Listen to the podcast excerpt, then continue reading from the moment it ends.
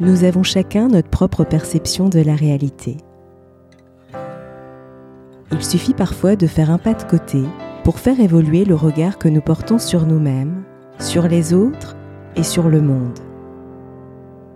C'est ce qui m'a conduit à créer le podcast Il y avait une fois. Je suis Sophie et je partage avec vous mes découvertes et mes rencontres pour mieux vous connaître, mieux vous comprendre et questionner votre point de vue. Si ces thématiques vous intéressent, je vous invite à vous abonner sur votre plateforme préférée. Vous avez peut-être déjà remarqué que votre manière de réagir face à votre interlocuteur pouvait parfois le mettre en réaction, ou au contraire qu'une émotion assez intense s'apaise en étant en relation avec une autre personne. Avez-vous déjà entendu parler de la co-régulation? Pour aborder ce sujet, j'ai le plaisir de recevoir Saverio Tomasella, psychanalyste, docteur en psychopathologie, créateur du Centre d'études et de recherche en psychanalyse et chercheur en psychologie. Bonjour Saverio et merci d'avoir accepté mon invitation. Bonjour Sophie, merci à toi. Alors, euh, comment se construit le lien entre l'enfant et les personnes qui s'en occupent, mère, père, grands-parents? Alors, c'est vraiment la, la, question fondamentale de la psychologie euh, et de, de toutes les relations humaines. L'enfant a besoin, dès sa naissance, de pouvoir créer un lien sûr. Alors j'en profite pour euh, préciser que le mot safe en anglais, puisque là on va s'appuyer beaucoup sur des recherches et des théorisations anglo-saxonnes, le mot safe en anglais se traduit littéralement par sauf, quand on dit sain et sauf, euh, mais aussi par sûr. Hein. on parle de quelque chose qui est sûr, une relation qui est sûre, un environnement qui est sûr. Et je le précise dès le début parce qu'il y a une dérive en France. En France, on a un peu de mal avec la traduction des, des autres langues et notamment des anglais. Ça a été traduit par sécurité.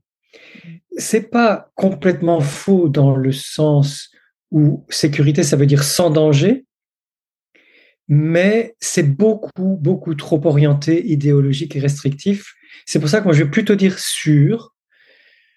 Je vais même parler de fiabilité, on le verra tout à l'heure. Donc, je reviens à ta question.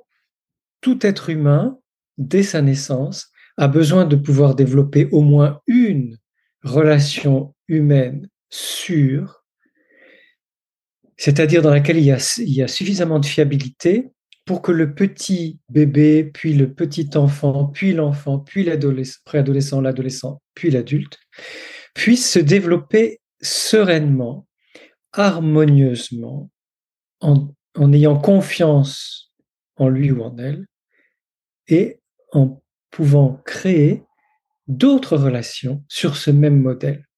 Alors idéalement, idéalement, c'est vrai que si ça peut être la maman ou le papa, c'est mieux et notamment la maman. Pourquoi? Parce que la maman a déjà porté dans son utérus le bébé et souvent les mamans allaitent leur bébé pendant les quelques premières semaines ou les premiers mois, ce qui déjà rapproche physiquement le bébé et sa mère.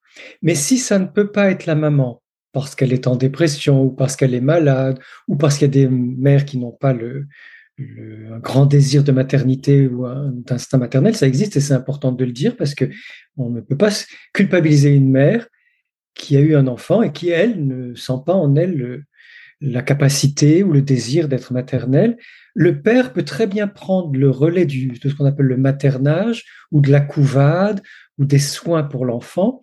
Parce que pour l'enfant, à partir de la naissance, il suffit qu'il y ait un adulte tutélaire, tutélaire ça veut dire qu'il va pouvoir s'appuyer hein, sur cet adulte, un adulte tutélaire qui va prendre soin d'elle ou de lui au niveau physique et au niveau psychique, au niveau émotionnel, psychoaffectif, etc., pour que tout se passe bien.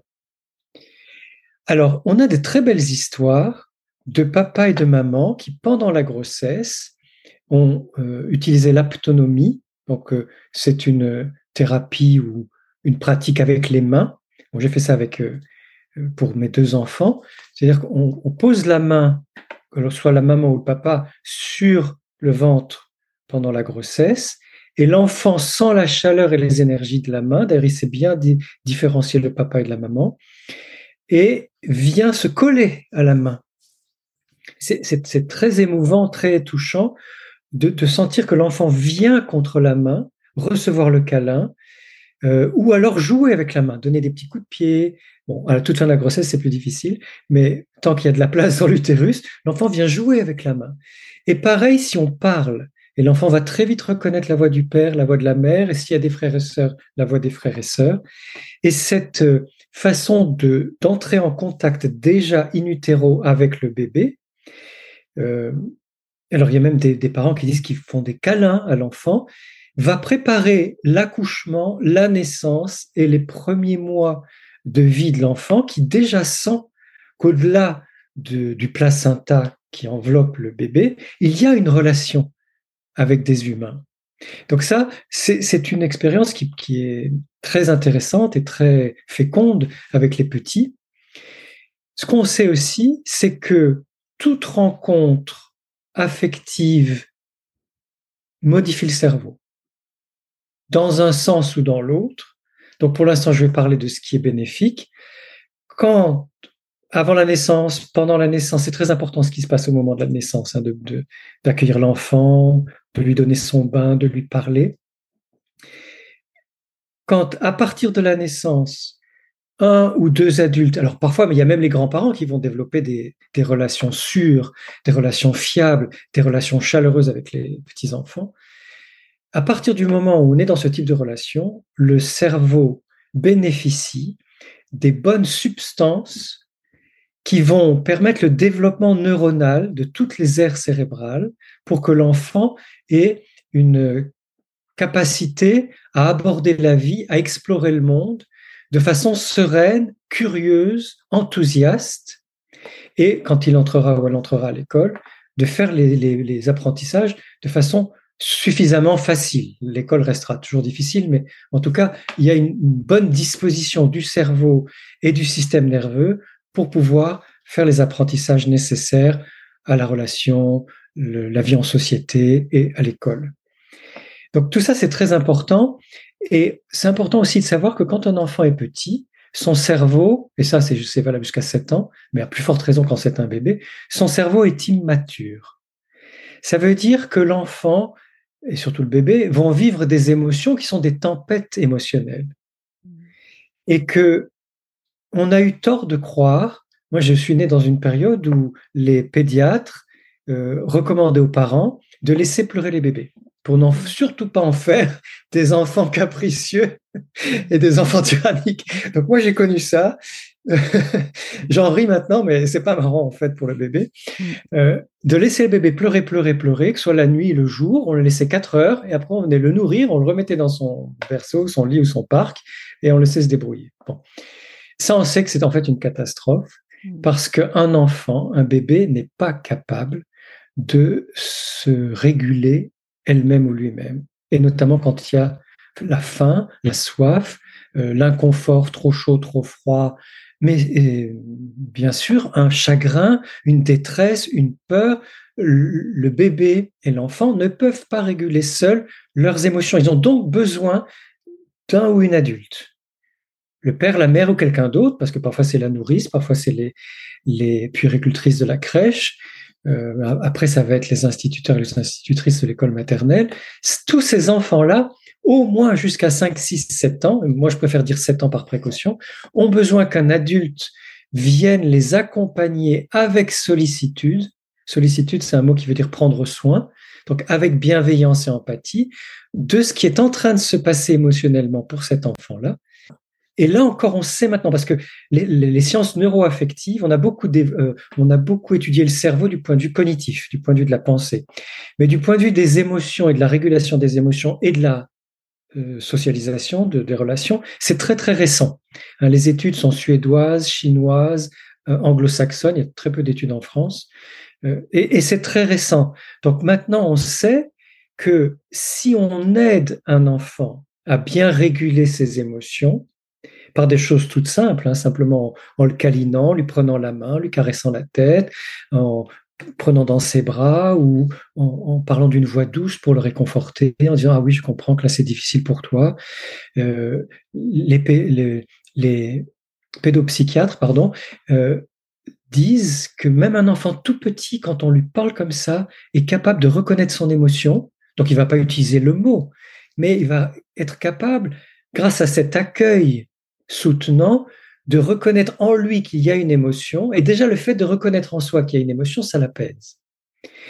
Mais on s'est rendu compte que ça produit des hormones, et notamment une hormone fondamentale de la relation qui s'appelle l'ocytocine, et que cette hormone qui est l'ocytocine, qui est une hormone très favorable pour notre développement et notre bien-être et notre équilibre, va permettre un développement harmonieux du cerveau.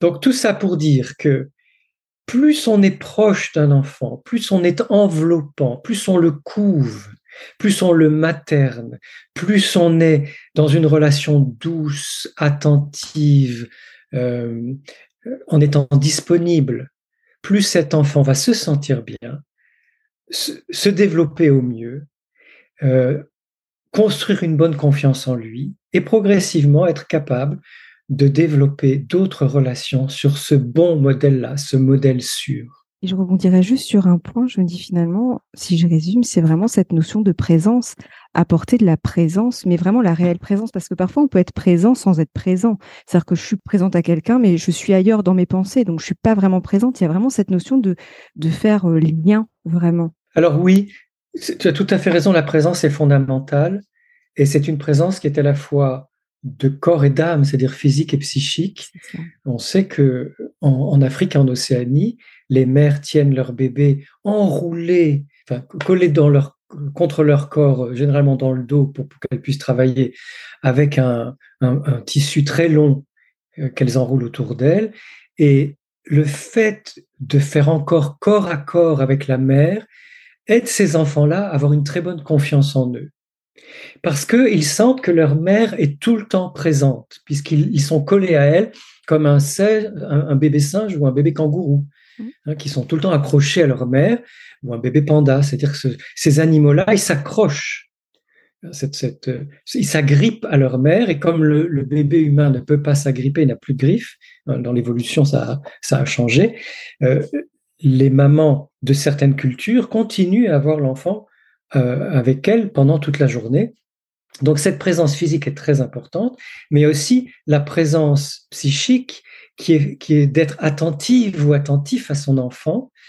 Et c'est vrai que quand on vit dans un environnement suffisamment calme, euh, on est plus disponible. Si on est tout le temps en train de regarder son portable, son réseau social, euh, l'ordinateur, les informations, ben, c'est peut-être très bien pour l'adulte, mais il ou elle va être complètement déporté ailleurs dans des préoccupations qui ne sont pas celles d'un parent. Et, le, bébé va sentir cette absence euh, psychique et va être dans une forme de détresse peut-être beaucoup plus euh, imperceptible, hein, une détresse invisible ou muette, mais ces enfants-là euh, souffrent de carences affectives de très tôt. Et justement, comment ce lien conditionne-t-il nos relations avec les autres? Alors, en fait, tout ça s'appuie sur un besoin fort des humains et des animaux aussi, mais restons-en aux humains pour l'instant, pour aujourd'hui, euh, ce besoin d'une relation que nous avons toute la vie. C'est-à-dire que nous avons besoin d'un lien d'affection fort. Ce besoin est vital pour les enfants, on vient de le voir, car ils ont besoin de créer un lien durable avec une personne qui prend soin de chaque enfant, et qui apporte réconfort, proximité affective, protection et soutien. Je le redis, je l'ai noté exprès, réconfort, proximité affective, protection, soutien et même chaleur.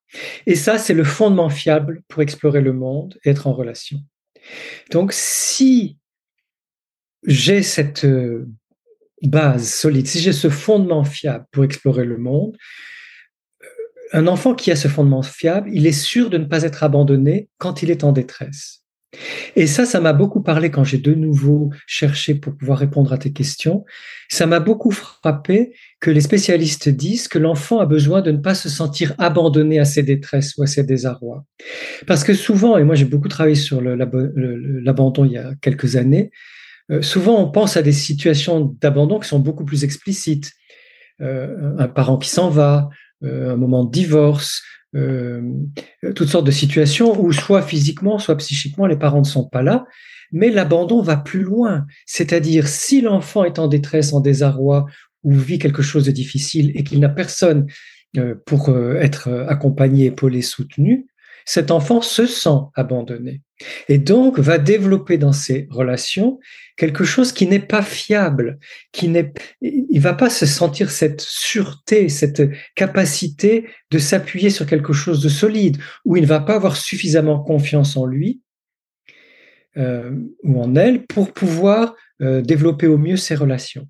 Ce qui fait que dans le meilleur des cas, comme on l'a vu tout à l'heure dans ta première question, pour répondre à ta première question, si tout s'est passé suffisamment bien, hein, pour, pour ne pas inquiéter les parents, euh, ne pas les culpabiliser, je dis bien suffisamment bien, parce que euh, on fait ce qu'on peut aussi quand on est parent, et, et l'enfant sait par sa flexibilité reconnaître les moments où le parent est plus disponible que l'autre, à partir du moment où il y a suffisamment de moments où le parent est disponible, présent, proche, chaleureux, soutenant, accompagnant, etc. Donc quand la la relation de départ ou les relations de départ se sont bien passées, l'enfant, dès l'école, maternelle, primaire et après au collège et au lycée, va être capable de euh, développer de bonnes relations, des relations fiables, des relations sûres, des relations dans lesquelles il ou elle est fiable pour les autres, mais il ou elle va savoir reconnaître chez les, chez les autres la capacité à être fiable. En revanche, s'il n'y a pas eu ce terreau, s'il n'y a pas eu cette, euh, cette connaissance, cette expérience d'une bonne relation, déjà soi-même, on est moins fiable pour les autres, on est plus bancal, instable, on a moins confiance, on se stresse plus facilement, on, comprend mal les signes. Hein, par exemple, euh, quelqu'un qui a vécu sans fiabilité peut prendre un visage neutre pour une désapprobation, peut prendre euh, euh, un regard soutenu pour une menace, alors que le visage neutre, c'était simplement de l'écoute, le, le regard soutenu, l'attention. C'est-à-dire que ces enfants qui n'ont pas eu de relation fiable, ils vont mal interpréter les signaux visuels, gestuels, euh, et surtout les mimiques du visage ou les regards et les intonations des autres, et donc ils vont se sentir beaucoup plus facilement rejetés, attaqués, incompris, et du coup, souffrant de leur mauvaise interprétation de, ces signaux relationnels, ils vont se retirer euh, pour les plus timides ou devenir violents pour les plus e-, extravertis. Ce qui va compliquer leur relation et ça va ancrer en elles et en eux des mauvais schémas relationnels parce que les enfants euh, ne font pas exprès euh, quand ils sont petits. Alors, si, si un enfant interprète mal les signaux euh, non verbaux d'un autre enfant et qu'il réagit mal contre cet enfant, l'autre enfant il va se sentir lui aussi rejeté ou, ou violenté ou, ou, menacé et il va répondre d'une façon ou d'une autre, soit en lui tournant le dos, mais l'enfant perd un copain ou une copine, soit en répondant simplement pour se défendre. Euh, et l'autre enfant va avoir l'impression que ah ben oui j'avais raison. Mm. C'était bien un signal de menace, de danger ou de désamour ou de, manque d'intérêt ou de rejet, puisque il m'a fait mal ou elle m'a fait mal ou elle m'a dit ou il m'a dit quelque chose de désagréable. Et ces pauvres enfants qui n'ont pas été assez soutenus, accueillis, euh, accompagnés dans leur euh, petite enfance, ils vont donc avoir, en plus de leurs parents qui n'ont pas réussi à bien s'occuper d'eux, des schémas relationnels avec d'autres enfants, voire avec la maîtresse ou le maître, de moments qui viennent confirmer leur croyance que ah, la relation est difficile, je ne peux faire confiance à personne, ou je suis une mauvaise personne. Et ça va les mettre sur, euh, euh, ça va créer en, eux un mode relationnel réactionnel, c'est-à-dire qu'ils sont tout le temps dans la réaction, ils font très attention à, euh, ils peuvent pas être dans la spontanéité, dans le, la confiance directe. Donc, soit ils vont être dans le calcul, soit dans la méfiance, et ça va compliquer de plus en plus leur relation en créant une espèce de faux caractère problématique. Et les pauvres, ils vont, ils vont se. C'est comme un, une armure, une carapace ou un faux masque. Ils vont porter ce masque pendant toute leur vie, à moins de faire une thérapie, de pouvoir un jour heureusement l'enlever, mais ça va compliquer toute leur relation. Et justement, quel est l'impact des relations abusives sur notre façon d'être au monde? Alors justement, c'est là aussi que ces dernières années, on a, fait des trouvailles très très importantes. Euh, il y a plus d'une centaine d'études qui prouvent que les gifles et les fessées sont une chose terrible pour les enfants. On le savait déjà euh, de façon intuitive hein, et, comme ça d'expérience qu'une gifle ça fait mal, une fessée c'est non seulement ça fait mal mais ça donne honte euh, et ça met très mal à l'aise et après on sait plus euh, si on peut vraiment faire confiance à ses parents ou aux adultes qui s'occupent de nous. Mais il y a plus grave que ça, c'est-à-dire que quand un adulte dit tiens-toi tranquille, tais-toi, ou prend son enfant qui, a une colère ou une émotion très forte pour un caractériel, un enfant capricieux, un tyran, etc., euh, l'enfant, il va être, ou, à plus forte raison, s'il y a une punition ou une humiliation, l'enfant va vivre un stress très fort alors qu'il était ou elle était déjà stressé par la situation. Ce stress va induire une production d'hormones. Donc, l'hormone du stress, c'est l'adrénaline pour pouvoir répondre à ce stress. Et comme au bout d'un moment, l'adrénaline, c'est fait pour un très court moment, c'est pour pouvoir euh, riposter très vite euh, ou s'enfuir en courant à toutes jambes. Mais ça ne dure pas plus de cinq minutes.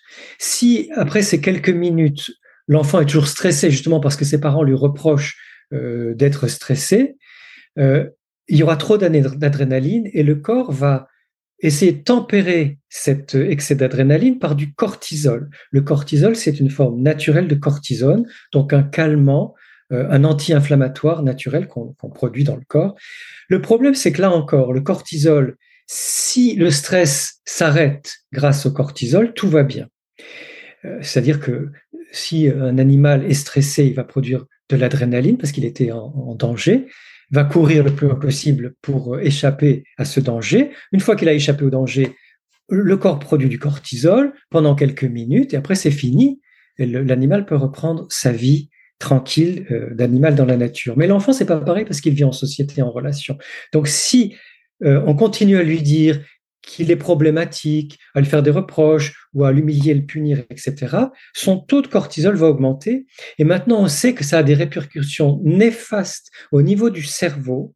Il y aura moins de connexions neuronales. Ça peut même en détruire certaines et empêcher le, développement sain des aires euh, cérébrales nécessaires aux apprentissages, que ce soit les apprentissages pour l'école, mais aussi pour la relation et la vie sociale.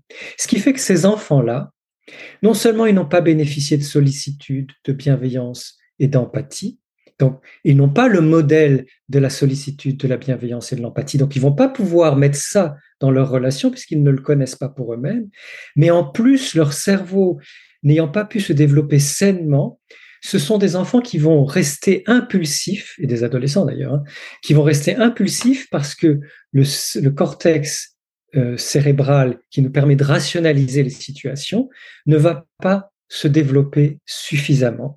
Et l'ère du langage non plus, c'est-à-dire que ce sont des enfants et des adolescents qui vont manquer de vocabulaire ou manquer de mots pour exprimer ce qu'ils ressentent, quitte à dire qu'ils ne sont pas d'accord dans des situations où ils ne sont pas d'accord. Donc ils vont être impulsifs, manquant de vocabulaire, incapables d'empathie et de bienveillance, et ça fait des, adolescents qui ont des troubles du comportement. Soit ils sont anxieux, soit ils sont déprimés, soit ils ont des tendances suicidaires, et souvent cela, c'est ce qui retourne la violence contre eux-mêmes, soit quand ils déversent la violence sur les autres, ils deviennent délinquants, ils deviennent harceleurs, on sait aujourd'hui que la plupart des, filles et des garçons qui harcèlent leurs euh, camarades sont des enfants qui ont été maltraités ou mal accueillis ou, mal respectés ou abusés dans leur famille parce qu'ils n'ont pas ni la capacité euh, cérébrale, ni le modèle d'une relation saine et qu'ils sont dans un déversement de violence. Et ça peut faire des adultes délinquants, criminels, escrocs, des politiques dans le monde politique ou des gens qui font la guerre, hein, comme Poutine, dans le monde politique, il y a beaucoup de ces euh, personnages impulsifs, primaires, euh, qui malheureusement ne savent pas vivre des relations saines, équilibrées, fiables, euh, tranquilles et ouvertes, mais qui vont être sur le mode du rapport de force, de la domination, donc du pouvoir sur l'autre. En fait, finalement, tout part du lien qu'on crée finalement avec nos proches à la toute petite enfance. Et finalement, quand on a des, entre guillemets, des problèmes relationnels à l'âge adulte, c'est peut-être intéressant d'aller visiter finalement sur quoi on a bâti notre monde, en fait. C'est là où on trouve les clés, j'allais dire. Alors oui, c'est très important et ça prend du temps. Je vais prendre euh, mon exemple personnel pour illustrer cette, euh, le temps que ça prend, euh, sans, sans trop donner de, de, détails par respect pour mes parents. Mais en fait, moi j'ai reçu, avec mes frères, nous avons reçu une très mauvaise éducation. Parce qu'à l'époque, euh, j'ai 57 ans, hein, donc c'était il, y a, euh, une cinquantaine d'années. Euh, à l'époque, on ne savait pas tout ce qu'on sait maintenant sur la relation, sur le lien, sur le développement du cerveau, les émotions, etc. Et donc, mes parents avaient une, appliqué de façon très radicale une éducation à l'ancienne avec punition, sanction et, et punition physique. Hein. On était battu, euh, humiliation, euh, je, vais te mater, enfin toutes sortes de formulations euh, qui nous paraîtraient absolument absurdes ou abominables aujourd'hui, mais qui faisaient partie malheureusement de l'éducation de l'époque. donc une éducation à la dure où nos cerveaux et notre système nerveux ont été mis à rude épreuve. Mmh. Et moi j'ai commencé ma première psychanalyse à 20 ans. et pourtant, il a fallu que j'attende 5 ans peut-être même plus, dans une deuxième tranche d'analyse, dans une deuxième psychanalyse avec une autre personne, pour me rendre compte, chemin faisant, que j'avais tellement idéalisé mes parents, qui par ailleurs, avec des, qualités, notamment professionnelles, ils étaient très, ils avaient très bien réussi leur, leur vie professionnelle, ou ils réussissaient encore très bien leur vie professionnelle. Je les avais tellement idéalisés, mis sur un piédestal, que j'avais complètement occulté la façon dont j'avais été éduqué. Mmh. Et ça n'a été que progressif, petit à petit, que j'ai pu déconstruire cette idéalisation de mes parents et me rendre compte que malheureusement, l'éducation que j'avais reçue m'était complètement défavorable pour être dans de bonnes relations, euh, retrouver confiance en moi, euh, vivre épanoui, équilibré, etc. Donc c'est pour dire que parfois, même si on a même si nos parents n'ont pas fait au mieux dans leur relation avec nous et que nous n'avons pas bénéficié d'un lien sûr, fiable, de sollicitude, de proximité, de chaleur, de bienveillance, d'empathie et de réconfort, eh bien parfois on s'en rend pas compte parce que on a imaginé, euh, construit une image de nos parents qui nous empêche de d'explorer ce lien. C'est très juste parce que en fait nos parents en tout cas quand on est enfant, c'est quand même les personnes qu'on aime le plus au monde quand on est enfant. C'est très dur de se dire ils ont mal fait parce que parfois ils ont mal fait pas parce qu'ils ont mal fait, parce qu'ils ont fait de leur mieux, mais sous un prisme qui était le leur. Et c'est très dur en fait de remettre en question ça pour un enfant qu'on a pu être parce qu'on a été un enfant à un moment donné, même à l'âge adulte, nous, nous sommes au fond de nous-mêmes par rapport à nos parents, nous restons des enfants. Oui, et des enfants qui les protègent, surtout quand les, on sent que nos parents souffrent. C'est ça. Dans les moments ou les périodes où nos parents souffrent, non seulement on les idéalise, mais on les protège parce qu'on sent leur souffrance. Alors, quand on fait une longue thérapie, on comprend aussi euh, pour quelles raisons euh, ils ont souffert et, ou de quoi ils ont souffert, et ça, ça nous permet de les humaniser. Il n'empêche que même si on, enfin, du, fait qu'on les a idéalisés, qu'on a pu les protéger et comprendre leur souffrance, on aura besoin à un moment ou à un autre en toute vérité, même si c'est pas très agréable et très facile, de regarder comment était leur lien avec nous. Et quand ce lien était défectueux, de comprendre qu'on a besoin de, se soigner et de guérir très profondément dans notre propre capacité à être en lien avec les autres. Et je rebondis vraiment, enfin j'insiste sur le côté très profondément, parce que c'est très profond. Effectivement. je, parle aussi en connaissance de cause et c'est vrai. je confirme. Alors parfois, il existe un décalage entre les fondements sur lesquels nous nous sommes construits et ce qui correspond à notre véritable essence. Comment peut-on rétablir plus d'harmonie en soi? Merci, c'est une question très importante parce que là, on a beaucoup parlé de la relation avec les autres, Et là, je trouve euh, très finement, tu abordes la question de la relation avec soi-même. Or, justement, on sait aussi que euh, notre mode relationnel, il n'est pas qu'avec les autres, il est aussi, et peut-être fondamentalement, une fois qu'on est adulte en tout cas, adolescent, adulte, euh, avec nous-mêmes.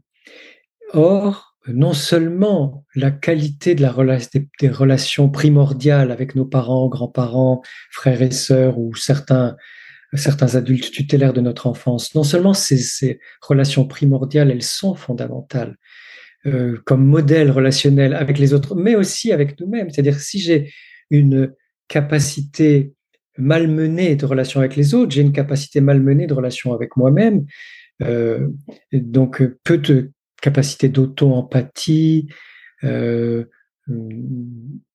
d'accueil de moi-même, d'observation, de, connaissance et, et d'amour de qui je suis comme je suis. Mais en plus de tout ça, et ça vraiment, ça, ça concerne tout le monde, même les, les enfants devenus grands qui ont eu de très bonnes relations ou de suffisamment bonnes relations avec leurs parents, c'est que nos parents et nos proches et nos professeurs avaient des attentes mm. nous concernant et parfois des attentes insistantes, qu'elles soient implicites ou explicites. Euh, ils nous ont transmis leur vision du monde, donc leurs propres croyances. Euh, ils, ont, ils, ont, ils nous ont influencés d'une façon ou d'une autre. Ça peut être de bonnes influences ou des influences moins bonnes. Euh, et nous avons été conditionnés par tout ça. Hein. Notre famille, nos écoles, notre quartier, nos vacances, euh, nos amis, nos activités extrascolaires, tout ça nous a conditionnés. Et il arrive un moment à l'âge adulte.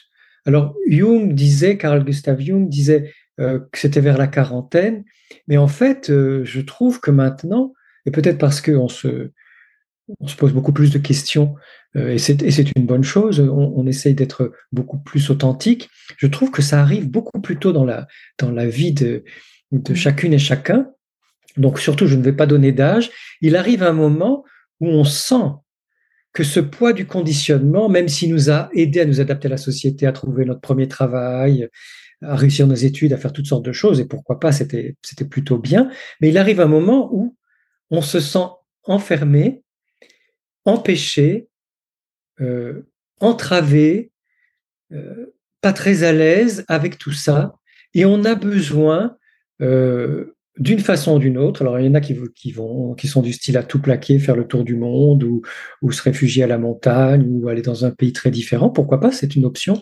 Ou alors on fait une thérapie, ou un chemin euh, artistique, spirituel, autre, peu importe. Mais il arrive un moment où on a besoin de se libérer de ces repères anciens mmh. qui ne sont pas généralement nos propres repères et de nous recentrer sur nous d'une façon tout à fait bénéfique est vital.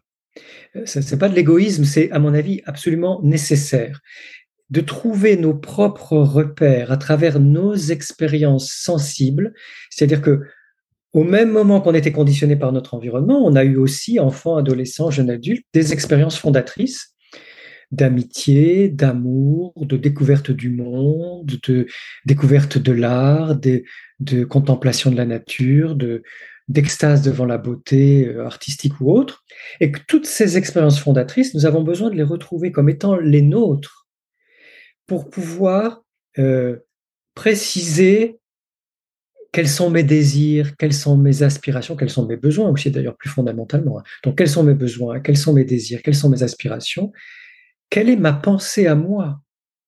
Un moment, on n'a plus du tout envie de penser comme les autres. Alors parfois, oui, on pense quand même, mais c'est le résultat de notre propre pensée qui vient se mettre en accord ou en écho ou en proximité avec la pensée des autres. Mais on a besoin de faire ce, cheminement d'une pensée propre, d'une pensée singulière et d'une production, au-delà de notre pensée, d'action, d'œuvre, de, de, de prise de parole, de prise de position qui soit vraiment nôtre. Et c'est pour ça que j'aime beaucoup l'idée d'une création de soi. Bien sûr que dans des moments où on est seul ou accompagné par des personnes vraiment très très proches, on va sentir en soi, euh, comme je disais, certains repères qui sont les nôtres. Donc on va trouver ou retrouver des choses qui sont de nos profondeurs ou de nos, euh, de notre essence, de notre essentiel, mais aussi toute une part de euh, essayer, rater ou pas suffisamment réussir, réessayer autrement, mieux réussir, réessayer réussir, et que ce tâtonnement-là, c'est une création de nous-mêmes. Et moi, j'insiste parce que le fait de dire je me crée moi-même, et c'est sans fin jusqu'à notre dernier souffle, ça nous libère des étiquettes, ça nous libère des, des identités figées, ça nous libère des fausses idées qu'on pouvait avoir sur soi-même. Et c'est vrai que tu, décris un petit peu bah, la, traversée du désert que j'ai eue pendant trois ans.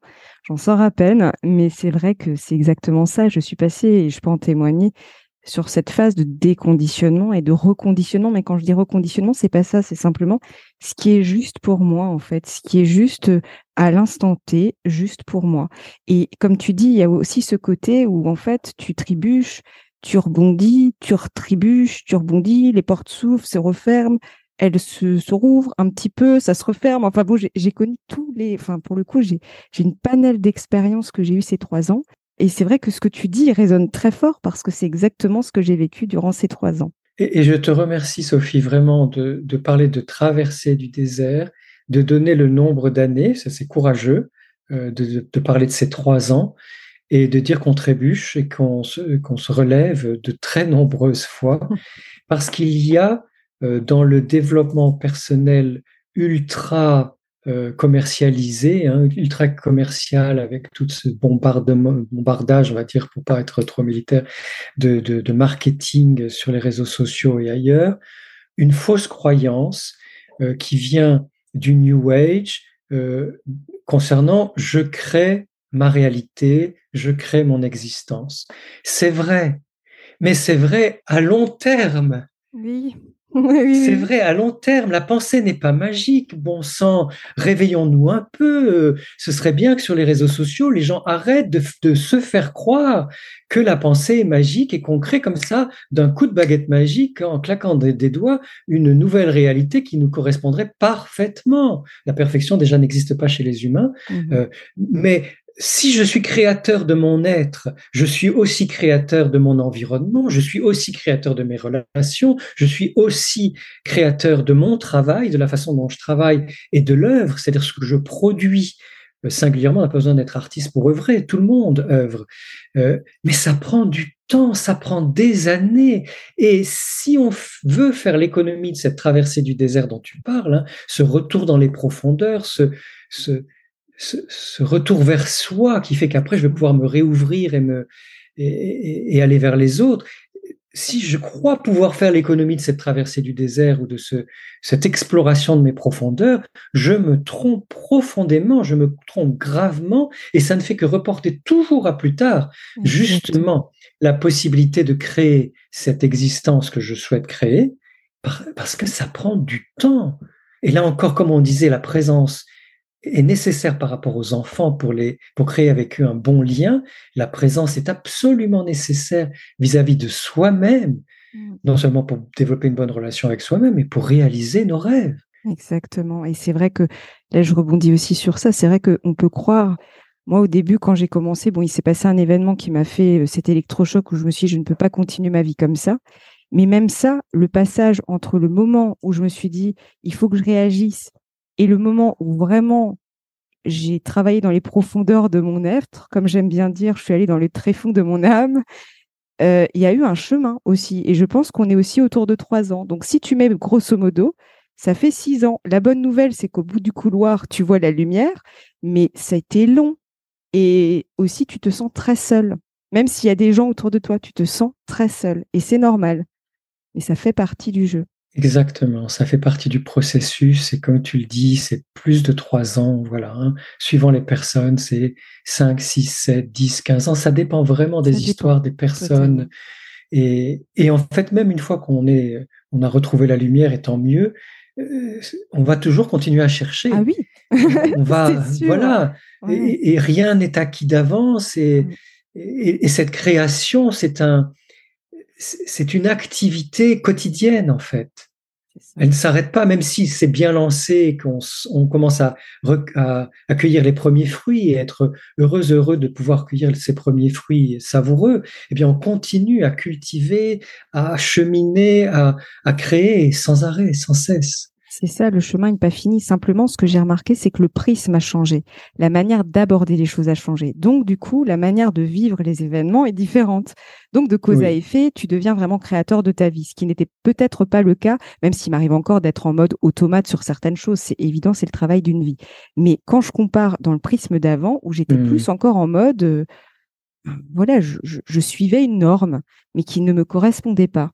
Et là, maintenant, je commence tout doucement à suivre ma propre norme. Et bizarrement, je commence à rencontrer des gens qui sont comme moi. Alors, le but, c'est pas d'être sectaire, en train de dire je reste, euh, euh, c'est pas du tout ça. Mais simplement, ça permet, enfin, tout doucement, en fait, les choses s'affinent. Mais le chemin continue quand même. Tout à fait. Et j'aime beaucoup quand tu dis ta propre norme. Tout à l'heure, je, faillis dire euh, une, parler d'éthique personnelle quand tu parlais de ton chemin, parce que autonomie, ça veut dire exactement ça. Nomi, c'est la mesure. Donc être sa propre norme ou être sa propre mesure, c'est ça seulement l'autonomie. Ça ne veut pas dire qu'on est euh, complètement indépendant et qu'on n'a plus besoin des autres. C'est ah pas, du tout. On reste interrelié, interdépendant, mais on a sa propre mesure, on a sa propre éthique, sa propre, on, est conscient de sa propre intégrité. Et comme tu le disais, on n'est plus sur le mode automate mmh. conventionnel, conformiste, où on fait tout comme les autres parce qu'on croit qu'on doit faire comme ça on est singulièrement dans sa subjectivité et sa créativité personnelle. Et c'est fabuleux. En plus, ça apporte une vraie félicité. C'est au-delà du bonheur euh, commercial. En plus, et puis je remarque quand tu connectes avec des gens, j'allais dire, où on est dans cette même éthique ou des éthiques similaires, là, tu as la co-création. Mais la vraie co-création, parce que as une vraie, chacun apporte sa complémentarité. Et c'est ça qui est beau dans la rencontre. C'est une vraie connexion. Tout à fait. Et justement, de quelle manière se sentir euh, suffisamment en paix avec soi-même a-t-il une incidence sur nos relations avec les autres? Eh bien, Tu viens de le dire et tu as parlé de co-création. Et en fait, parce que plus je suis en paix avec moi-même, donc je te remercie de dire suffisamment en paix avec soi-même parce que, encore une fois, ne mettons jamais d'objectifs inaccessibles. Je ne peux pas et personne ne peut être tout le temps complètement en paix avec soi-même. C'est pas possible. En revanche, chemin faisant, développant une meilleure relation avec moi-même, un plus grand niveau d'harmonie avec moi et avec les autres, et comme tu le disais, euh, plus j'évolue, plus je rencontre des personnes qui sont en, en, connivence, en proximité avec moi, ne serait-ce que de résonance humaine ou de ou d'enthousiasme ou de mmh. ou de goût ou d'éthique, comme tu le disais aussi, et que c'est ça qui va nous permettre d'être co-créateurs et co-créatifs, eh bien, il se passe un, phénomène qu'on appelle dans la théorie polyvagale la co-régulation. C'est-à-dire qu'on s'est rendu compte que non seulement euh, nous pouvons, en respirant plus profondément, en marchant dans la nature, en nous occupant de nos animaux, de nos plantes, euh, en ayant une activité créative, en dansant, enfin toutes sortes d'activités qui sont bonnes pour nous et notre système nerveux. Nous pouvons réguler notre système nerveux autonome pour être dans une forme d'harmonie intérieure et d'équilibre, mais ce qui est le plus puissant du côté de la régulation humaine, relationnelle et nerveuse, et nerveuse, c'est la relation à autrui. C'est-à-dire que là en plus, nous, on se connaît bien depuis quelques années, on s'entend bien, on est proche, on est, on est en phase, on se respecte. Euh, chacun, chacune dans la relation et dans sa singularité, on, on, est à parité. Donc, ce type de relation fait que chaque fois que je suis en contact avec toi, que ce soit par écrit ou par oral, et surtout dans ces échanges privilégiés que nous avons ensemble, je sens bien que je suis en pleine confiance. Je sens bien que je suis à la fois calme, disponible, ouvert, tonique, créatif, euh, euh, que ma pensée est fluide, euh, que, mes émotions sont là, qu'elles peuvent venir comme elles veulent, partir quand elles ont besoin de partir. Eh bien, ça, c'est de la corrégulation. C'est-à-dire qu'ensemble, on crée on crée, on continue chaque fois à créer une relation suffisamment fiable, suffisamment bonne, suffisamment qualitative et humaine, ouverte, pour que nos deux systèmes nerveux soient dans cette capacité de co-régulation qui est le plus beau cadeau que les humains puissent se faire l'un à l'autre, les uns aux autres. Et donc, ça demande effectivement euh, d'être suffisamment en paix avec soi-même, c'est-à-dire suffisamment disponible, comme on le disait tout à l'heure, suffisamment au clair. Alors, on n'est jamais complètement au clair, mais voilà, euh, suffisamment clair. Et puis, dans une forme de disponibilité, d'ouverture, d'accueil de l'autre, d'accueil de soi. Et qu'est-ce qui va émerger de notre rencontre? Euh, Chaque fois, c'est différent et accueillir ce qui vient, une pensée, une, une émotion, un silence. Les silences sont très importants dans les relations humaines, mmh. très importants pour l'un comme pour l'autre. Ils laissent de l'espace pour que justement émergent nos intuitions, comme on en a parlé dans un précédent podcast ensemble, euh, nos intuitions, mais aussi nos émotions, nos, nos aspirations, et puis de l'imprévu, de l'imprévu qui va nous surprendre agréablement. Ce qui fait que, à partir du moment où je suis conscient que plus je prends soin de moi, plus je peux prendre soin de l'autre. Plus je prends soin de la relation avec moi-même, plus je peux prendre soin de la relation avec l'autre. Plus je crée ma propre existence, plus je vais laisser l'autre ou aider l'autre à créer sa propre existence. Et plus ensemble, nous allons pouvoir co-créer des existences euh, ou des bouts de chemin euh, euh, communs en plus, on est plus intelligent à deux, à trois, à plusieurs. Hein. C'est, on, combine nos sensibilités, nos intelligences. Donc, on est toujours plus puissant. J'aime pas trop le mot fort parce que ça fait penser à la force physique et, je trouve que c'est pas un bon modèle. Mais la puissance intérieure de, la création, elle, est décuplée par la relation. Mm. Donc, on a tout intérêt finalement à, soigner nos relations avec nous-mêmes, donc avec les autres, donc cette fécondité ensemble. Effectivement. Et ce qui me vient, c'est vrai que finalement, je me dis, quand tu regardes les relations, euh, ça me fait penser quand justement on est plus en paix avec soi-même, et je dis de nouveau plus en paix parce que le but c'est pas d'être un Bouddha. Euh, je pense que c'est pour ça nous restons des êtres humains en fait, on va raisonner avec des, on, va, il y aura cette co-régulation. Et c'est pour ça que notamment quand les gens sont en réaction, ils vont créer de la réaction en phase 2, en fait.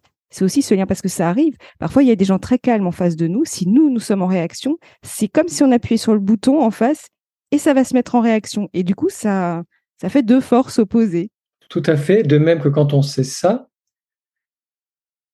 on peut euh, se dire, tiens, cette personne en face de moi, elle est dans un moment de réactivité ou sur un mode réactif, parce qu'il y a des gens qui sont euh, réactifs beaucoup plus que d'autres, mais parfois, euh, même si on est suffisamment calme, bien dans sa peau, etc., on peut être sur un mode réactif pour une raison ou pour une autre.